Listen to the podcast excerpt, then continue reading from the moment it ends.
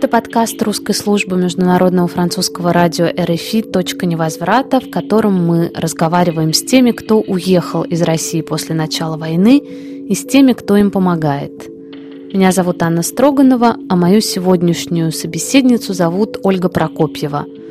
Ольга – спикер французской правозащитной ассоциации «Руси Либерте», которая существует уже больше 10 лет – Ольга родилась в России, но с детского возраста живет во Франции.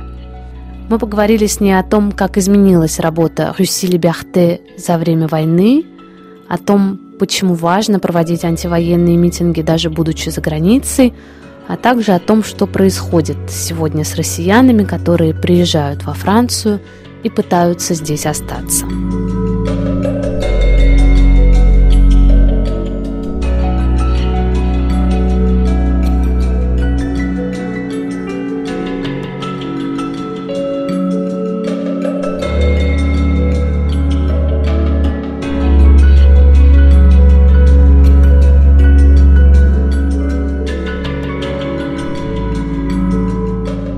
Мы давно знакомы, и э, я знаю, что ассоциация Рюси Либерте существует уже 12 лет почти.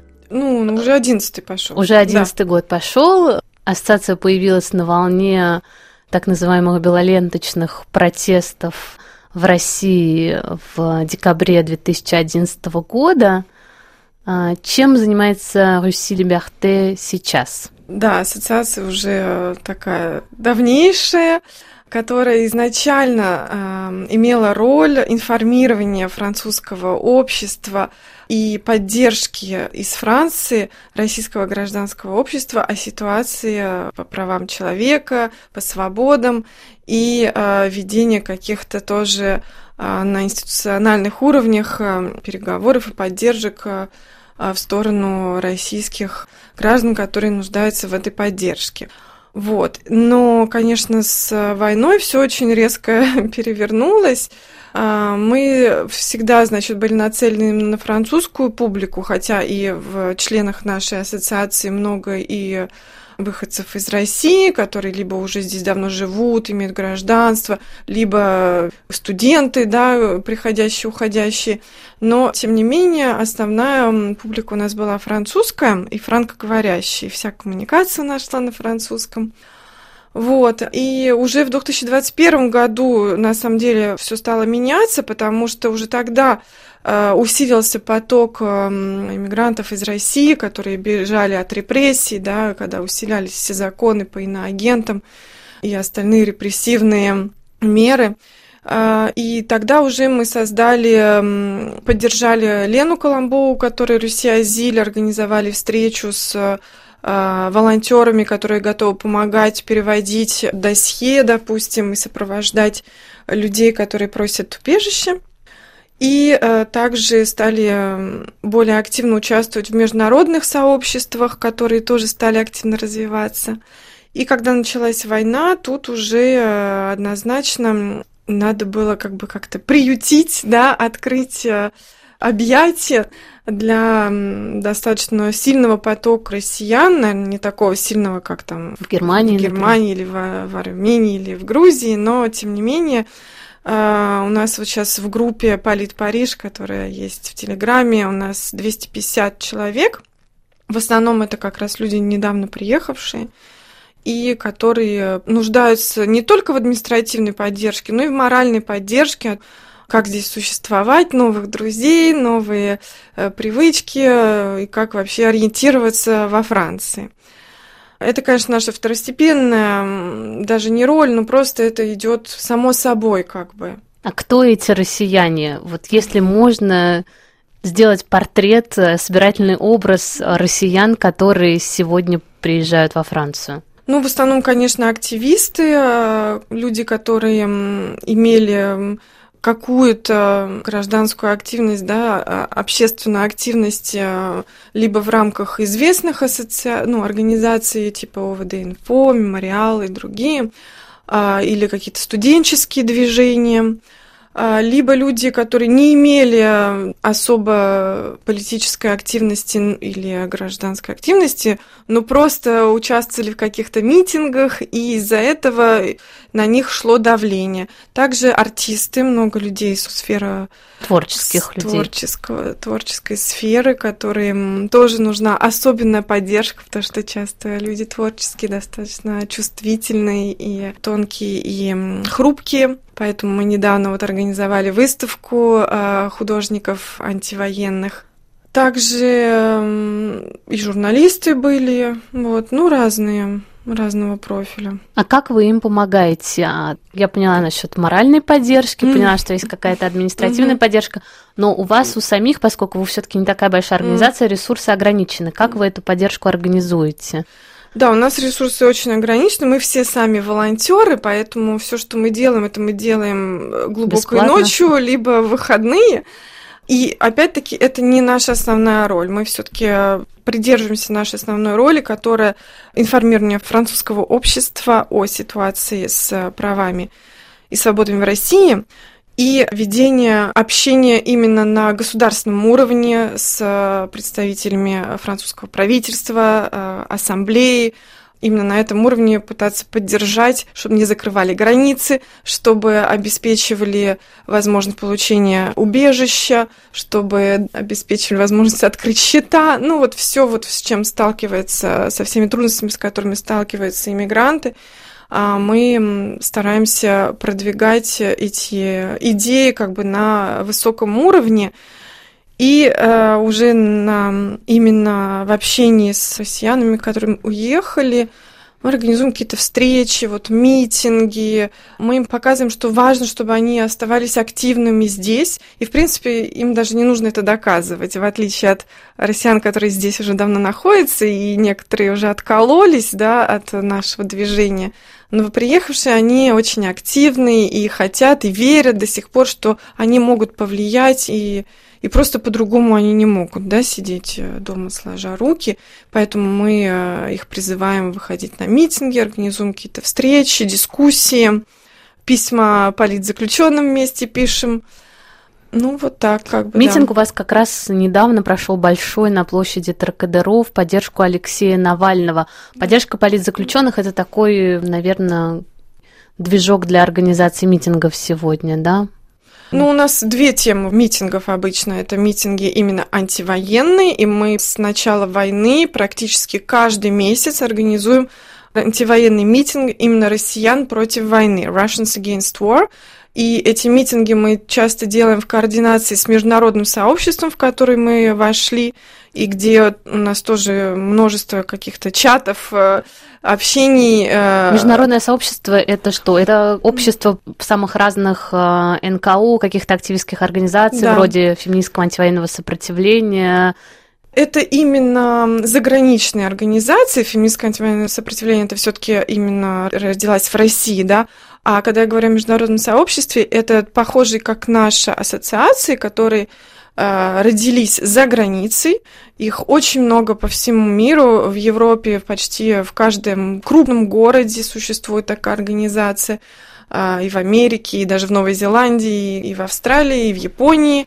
После первых вильнюсских саммитов э, мы смогли объединиться. Вильнюс – это форум свободной России. Да. Там произошли какие-то встречи, и вот эти низовые движения – как наши, мы решили объединиться и вместе делать, ну, объединиться я не имею в виду как-то юридически, да, но просто совместно делать скоординированно какие-то акции, особенно антивоенные митинги. На последние э, митинги в поддержку Алексея Навального и всех политзаключенных участвовало почти 100 городов, 60 стран. У нас был единый э, плакат, у нас были единые слоганы и эм, единый посыл – и это придает э, больше силы, узнаваемости и визибилити да, для иностранного сообщества, чтобы мы были заметны и чтобы нас услышали. А в чем смысл таких митингов за границей, если мы понимаем, что российские власти mm. это никак не волнует, mm. и они никак не обращают на это внимания? А, некоторые мои украинские друзья мне говорят, почему вы не идете громить посольство российское здесь? Вот мы бы уже на вашем месте давно все разгромили. Какой смысл выходить на эти акции? Ну, посольство уже очень давно оцеплено э, полицией французской и сильно защищено. У нас была, кстати, небольшая акция. Наши, ну, некоторые ребята повесили кресты окровавленные на забор э, напротив посольства, и они были убраны буквально через несколько минут. То есть смысл в Париже этого особо нет, потому что посольство очень защищено. А, митинги антивоенные, они важны как раз, чтобы побороть такие предубеждения, что россияне согласны с войной или что они не хотят бороться, и вообще мы все не существуем, да, поэтому мы их организуем и показываем, что есть россияне, которые не согласны с войной, которые поддерживают Украину и хотят, чтобы Украина победила. Это первая как бы цель. И вторая цель это тоже, чтобы мы друг друга поддерживали, потому что на этих митингах происходит такой обмен энергией, да, очень важный. Митинг в поддержку политзаключенных последний и в поддержку Навального у нас именно было обращение к Макрону, к властям Франции, к властям э, Евросоюза, чтобы они осуществили какие-то действия с требованием освободить Навального или хотя бы, чтобы он содержался в нормальных условиях, а не в пыточных, почти пыточных, в которых он сейчас, чтобы были сделаны какие-то шаги, какие-то предложения по обмену заключенных или что-то, но его очень важно освободить, потому что его потихонечку пытаются убить, да, не прямым, но кривым методом, но мы же видим, что ему все хуже и хуже, и морально, и физически. А как тебе кажется, французские власти, они это осознают, и для них ситуация с Навальным, ситуация с другими политзаключенными, потому что есть, например, Алексей Горинов, которому mm-hmm. уже больше 60 лет, у него проблемы со здоровьем, у него нет одного легкого, и он французским журналистам не так известен, как Навальный. Вот ситуация с ними, она важна для, для французских властей? Для французских властей, конечно, сейчас приоритет это победа Украины, поддержка Украины, но мы ведем с ними переговоры на эту тему, мы предоставляем списки политзаключенных, которых нужно и важно поддерживать Министерство иностранных дел Франции, и Горинов и другие тоже туда включены. Потом какие дальнейшие шаги, пока ну, мне не, непонятно, но э, внимание есть однозначно. А как вы взаимодействуете с украинскими организациями, ассоциациями здесь, в том числе с организациями, которые проводят большие украинские митинги? Как они вас видят? Как они к вам относятся? Слава богу, у нас с ними хорошие взаимоотношения, взаимопонимание. Союз украинцев Франции, они, а, мы с ними часто общаемся, Жан-Пьер Пастернак, Владимир Когутяк. Мы а, совместно тоже участвуем в различных мероприятиях, конференциях, митингах. Митинг, который будет 25 февраля в Париже, большой митинг а, по случаю года уже войны. Мы его организуем совместно, и другие тоже НКО французские к нам присоединяются, международные. Поэтому, да, они четко видят, что наша позиция одна, с ними одинаковая, что нам, так же, как и им, важна победа Украины, нам, так же, как и им, важна, важно, чтобы режим Путина пал. Поэтому, я думаю, нас объединяет одна цель, мы на этой почве друг друга хорошо понимаем. Как вы помогали украинцам э, в начале войны, когда была огромная волна солидарности? Мне кажется, в нашем с тобой окружении не было ни одного человека, который бы не помогал. И продолжаете ли вы помогать сейчас украинцам? Каждый на своем э, личном опыте как-то действовал. Очень многие ребята, которых я знаю, и я в том числе, были волонтерами, когда был наплыв беженцев или на вокзалах, или при Красном Кресте.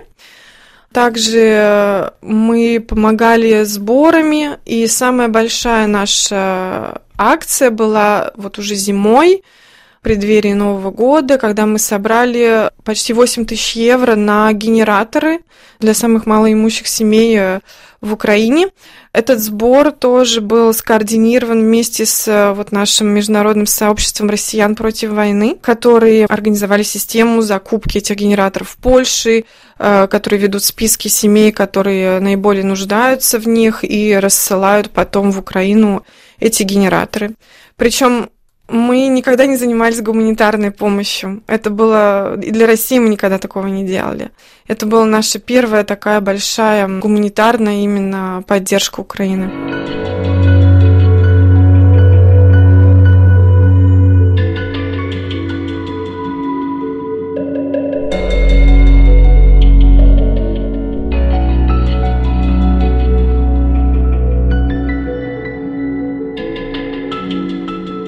Твоя личная история. Ты живешь во Франции с детства. Как так получилось, что Россия остается для тебя настолько важной? Ну, я живу во Франции с детства, но тем не менее я уезжала работать э, в Россию после учебы. В течение пяти лет я жила в Москве уже во взрослом возрасте, работала там и обратно вернулась во Францию как раз в 2012 году, когда в России все пошло коту под хвост.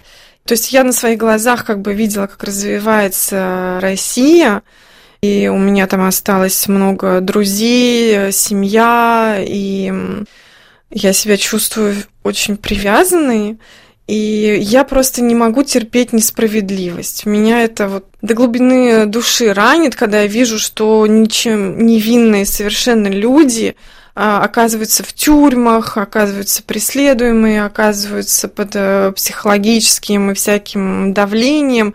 И я не могу вот терпеть эту несправедливость и не могу сидеть э, сложа руки, и тем более, что все вот это, что развивалось да, в России 10 лет и даже больше, да, но особенно с 2012 года, все вот это давление на гражданское общество на правозащитников, оно вылилось в такую ужасную войну, да, как будто бы все это чувствовали на самом деле, да, и э, помочь украинцам и помочь России выйти из этой ситуации моя какая-то личная даже цель.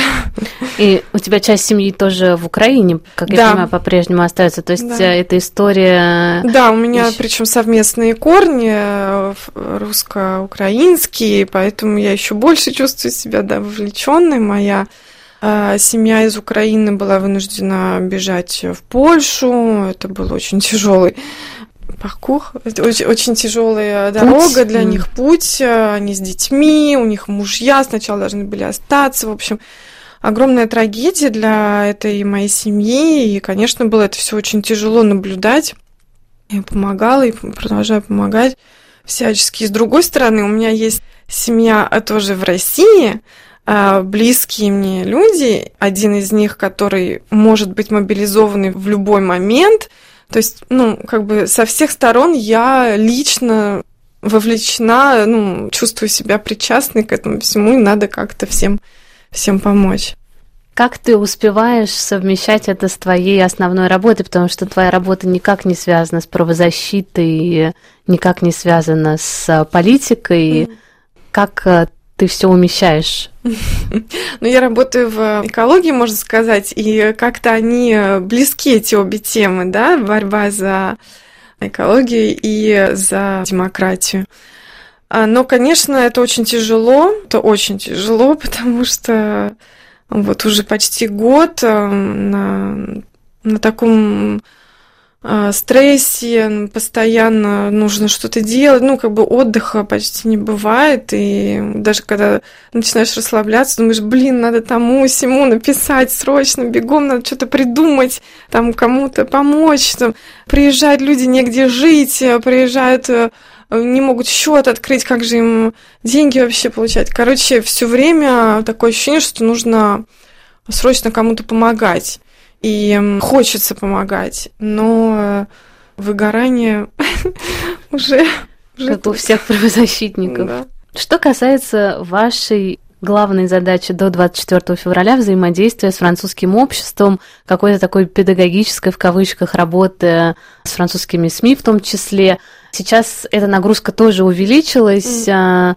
Ты и другие участники Руси Либерте, вы постоянно участвуете во французских эфирах, э, объясняете ситуацию в России, рассказываете о том, что происходит. Что, на твой взгляд, самое важное необходимо доносить до французского зрителя сегодня? Самое важное, что нужно доносить, это то, что в России существует э, масса людей, которые не поддерживают Путина, не поддерживают войну. И это то, что я объясняю каждый раз на телевидении. Я как спикер нашей ассоциации приглашена часто на телеэфиры и пишу, пишем и статьи, отвечаем на интервью для прессы различной. И это, ну, как бы основное, что нужно донести, потому что, к сожалению, часто складывается за границей впечатление, что в России никто не сопротивляется, а это неправда. А, есть куча людей, которые сопротивляются, просто это не массовые протесты, да, это другого вида сопротивления, это то, что делает весна, это то, что делает ФАС, это какие-то письма депутатам, это какие-то листовки, это какие-то гиды, как избежать мобилизации, все это и есть протест. Просто они пытаются это делать в рамках того, что возможно, чтобы не оказаться через секунду в тюрьме, да. И именно это мы объясняем а, на телевидении, чтобы не было заблуждения, не было недопонимание и объясняем также, что есть демократическая Россия, которая только ждет, чтобы ей протянули руку и, дали возможность развиться, да, потому что многие не знают о существовании а, диссидентов, а, оппозиционеров, которые либо сидят в тюрьмах, либо уехали, у которых есть демократический политический проект для России, и которые могут заменить кремлевскую власть. Ну а что здесь может сделать Запад и, в частности, Франция? Насколько их э, возможность э, и пространство для, для действия оно существует? Ну, я уверена, что, что есть, конечно, символы многое значат, да, если э, Макрон или другие президенты и, и высокопоставленные люди ЕС, да, а, выразит свою открытую поддержку таким людям, как Навальный, таким людям, как Яшин, это будет иметь э, определенный раздражаемый фактор на товарища Путина. Но они же и так а, выражают ее очень мало и недостаточно. Это должно быть намного, намного больше.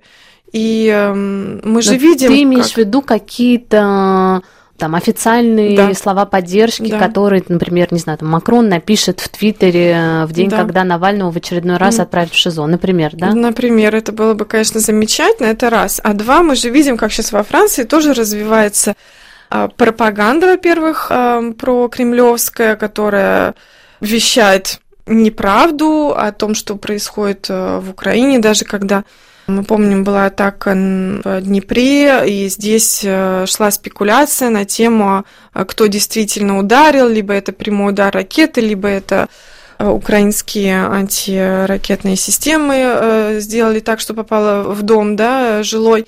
То есть вот это все информационное поле, оно не должно давать столько возможностей на выражение неправды, на выражение пропагандистского месседжа пропутинского. И другая тенденция – это то, что французам уже начинает надоедать, да, что они страдают там а, из-за поднятия цен на энергию, из-за поднятия цен всецело, и о том, что они слышат каждый раз, что Франция все больше и больше отправляет и оружие, и финансовую поддержку Украины, и начинают э, уже считать, что, может быть, хватит, может быть, там они сами разберутся. Ну, и наша задача им объяснить, что нет, что сами они не разберутся, что очень важно поддержать Украину, и что если мы сейчас э, дадим слабинку и дадим Путину продолжать свою э, ужасную войну, то лучше от этого в Европе не станет ни через год, ни через два года, ни через три.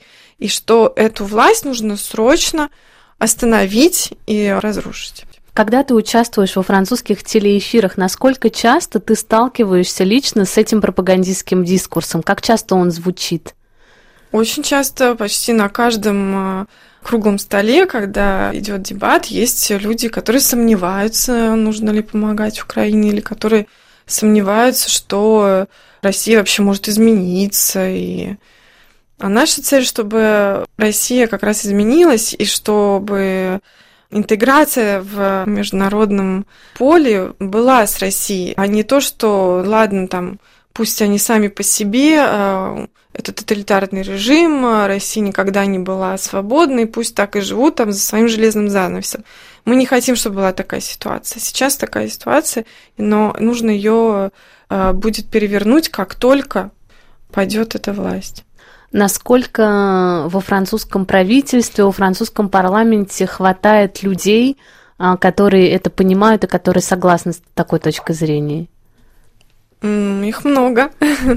их много, их достаточно. И мы очень рады, что есть такое понимание и, и поддержка. Должно идти дальше. Я вижу, например, что существовавшая до войны в нормальном режиме группа дружбы Франция-Россия э, сегодня пока не определилась, ну, во всяком случае, публично не определилась со своим статусом. Были разговоры о том, что она больше не будет существовать в формате группы дружбы, потому что никакой дружбы и поддержки связи с сегодняшней э, Госдумой быть не может, и что она приобретет э, статус, я уже не помню точно, как это называется, но такой же, который действует в отношении Северной Кореи, mm-hmm. Сирии и других э, стран, э, где действует диктатура, и превратиться просто в группу по исследованию и изучению того, что происходит в России. Вот ваши связи с парламентом Франции, они замещают постепенно те связи, которые были у французского парламента с э, российскими официальными властями. То есть есть какая-то тенденция на смену этих отношений с оппозиционерами, которые сегодня находятся угу. в Европе, чтобы исключить э, да. отношения с теми, кто в России. Да, у нас была встреча с э, новым президентом группы дружбы Франция-Россия Наталья Пузирев они как раз склонны именно к общению с такими структурами, как наша, с общению с э, диссидентами, с независимыми журналистами.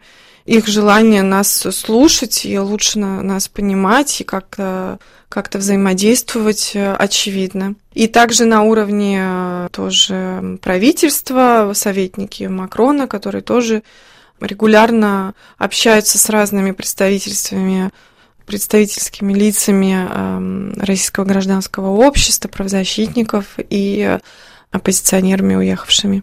При этом Макрон публично продолжал очень долго, сейчас как-то таких высказываний стало меньше, но он очень долго продолжал настаивать на необходимости говорить с Россией, вести диалог с Россией. Это вызывало огромное раздражение, неприятие, непонимание как у Украины, так и у ряда европейских стран, восточноевропейских стран, стран Балтии, mm-hmm. Польши, Финляндии и так далее.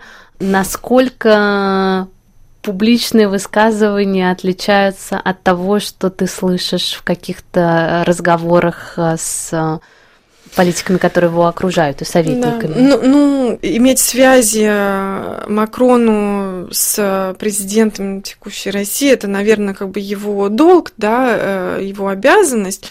Потом на каком уровне это, эта связь ведется, я, я, я не знаю. Но что на мы... телефонном? Ну, наверное, да продолжают как-то либо напрямую, ну, как бы я без понятия, как они продолжают или нет общаться, то, что даже американские спецслужбы с русскими спецслужбами общаются, ну, говорят, что это так и должно быть, да, а, я не спец в этих вопросах, но то, что мы просим и то, что мы видим, чтобы помимо этого официального вынужденного общения было и общение с другой Россией, которую а, мы в какой-то степени да, представляем. И поэтому они нас слышат и ведут это общение в закрытых форматах, но, э, тем не менее, мы чувствуем эту поддержку, и она очень важна. И мне кажется, самый очевидный результат это то, что Франция до сих пор оставила открытые границы, до сих, до сих пор выдает и гуманитарные визы, и статус беженца, и э, различные помощи да, россиянам, которые бегут э, от э, репрессий. А как тебе кажется, этой помощи достаточно? Нет. Этой помощи недостаточно, и мы просим специального какого-то статуса, потому что, во-первых, статус беженца, не все на него готовы, да, все же ожидают, что вот-вот завтра Путин пойдет, они смогут вернуться в Россию, и э, даже психологически для некоторых этот статус сложный. Плюс э, сейчас очень замедлились процессы, и долго не, не, не имеешь ответа. С жильем сейчас тоже очень большое напряжение. Получить э, какой-то социальный, социальное жилье очень сложно. И получается, что долгие месяцы, иногда и 6 месяцев, и больше, люди просто обитают в в какой-то дезориентации, непонятие, что с ними произойдет дальше, как им дальше быть. И это очень тяжело. Поэтому мы за всех переживаем и пытаемся как-то как-то посодействовать, но э, у нас э, ограниченные средства, я имею в виду по времени и по вообще возможностям. И эм, мы очень надеемся, что как раз вот эта тоже группа дружбы Франция-Россия в ассамблее сможет посодействовать, чтобы был какой-то специальный статус для россиян, бегущих от э, репрессий. У вас есть какие-то гранты, какая-то финансовая поддержка от европейских или французских организаций? Слушай, мы получили вообще первый грант в нашей жизни от мэрии Парижа. Мы так были этому рады. Он, конечно, небольшой, но это все равно для нас многое значит. Э, мэрия Парижа вообще нас очень активно поддерживает, Анна Идальго, э, и предоставляет э, вот, помещение для конференции, и помогает тоже в поиске жилья для беженцев наших. Вот, э, и э, кроме этого, пока что у нас не было грантов. Мы, поскольку не, до этого момента были не гуманитарной да, организация, а именно эм, Общественно-просветительской. Да, общественно-просветительской, как бы адвокаси, да, занимаемся, то на это сложнее находить гранты, да и времени не было просто копаться, там же нужно кучу заполнять анкет всяких, вот. Поэтому нет, ничего, ничего нет, ну, мы с радостью, если кто-то может что-нибудь подкинуть. Так мы существуем только на э, взносы наших э, членов нашей ассоциации или на, на донаты какие-то от э, людей, даже не обязательно членов, и также от поддержки дружественных наших НКО, типа Amnesty International, RSF, которые нам всегда помогают организовывать крупные совместные мероприятия, там, оплачивать переводчиков, э, организовывать видеотрансляцию. А, вот, то есть эм, так у нас расходов особо пока не было крупных. Каким ты видишь ваше будущее? Ну, вот сейчас такой э, переломный, на самом деле, момент. Либо мы продолжаем вот ковыряться, как мы сейчас ковыряемся с тем, с тем, что есть. Так вот, ночью писать письма поддержки и что-то придумывать. Либо мы все-таки должны э, перерасти в более серьезную в плане структурированную организацию с наймом персонала, с грантами. А, мне бы лично вот очень хотелось, и я не одна об этом думаю в нашей ассоциации, развить именно вот гуманитарную часть, да, создать что-то типа шелтера для россиян, которые приезжают сюда и э, на первое время не могут найти жилья. Хотелось бы вести более активную поддержку и административную. Но для этого нам нужно уже нанимать людей, и э, чтобы кто-то постоянно только этим и занимался. Мэрия Парижа поможет с шелтером, если появится ведутся, структура? Ведутся переговоры, да. Очень много россиян сегодня без жилья среди тех, кто... Очень много, которые кочуют по диванам, и это вот так ужасно, даже с детьми. То есть жилье это да. главная проблема? Это, ну, это очень серьезная проблема. Есть целые семьи с маленькими детьми, которые переезжают с какой-нибудь там гостиницы в другую гостиницу. Детям нужно идти в школу, им нужно иногда полтора часа ехать в школу, там, где их э, смогли, к счастью, оформить. Да, это острая проблема, им же никто не, не сдаст, даже вот тех, которые не по статусу беженца, они должны сами арендовать, кто сдаст такому человеку, у которого нету официальной зарплаты, нету налоговых листов и, и всего, что во Франции подобается да, для аренды жилья. Да, я тоже окружена людьми, которые находятся в активном поиске, и каждый раз это, это безумно сложно. Ну а что касается, например, э, какой-то организации поиска жилья в других регионах за пределами Парижа, mm-hmm. потому что Париж это все-таки тоже немножко отдельная страна в смысле Mm-mm. поискового жилья. Ты есть... знаешь, там, там не легче. У нас э, с недавних времен есть э, активная девочка в Перпиняне, допустим, у них там точно такие же проблемы. Да, но мы сейчас как бы пытаемся сдвинуть э, этот вопрос, э, работаем над этим, есть разные мысли. На самом деле во Франции очень много гуманитарных таких ассоциаций, которые помогают беженцам уже давно, исторических, не, не нацеленных на Россию. Просто надо, во-первых, с ними построить мосты. Мы сейчас над этим работаем. И также привлечь э, крупные НКО, у которых много членов по всей Франции, которые могли бы Э, срочное жилье предоставить на короткий срок. Это вот сейчас вот два наших э, больших таких досье.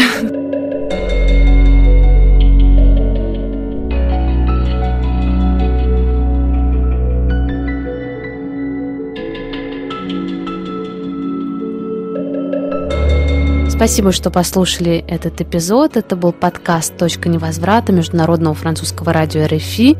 Меня зовут Анна Строганова. Слушайте нас на всех подкастинговых платформах и на сайте русской службы РФИ.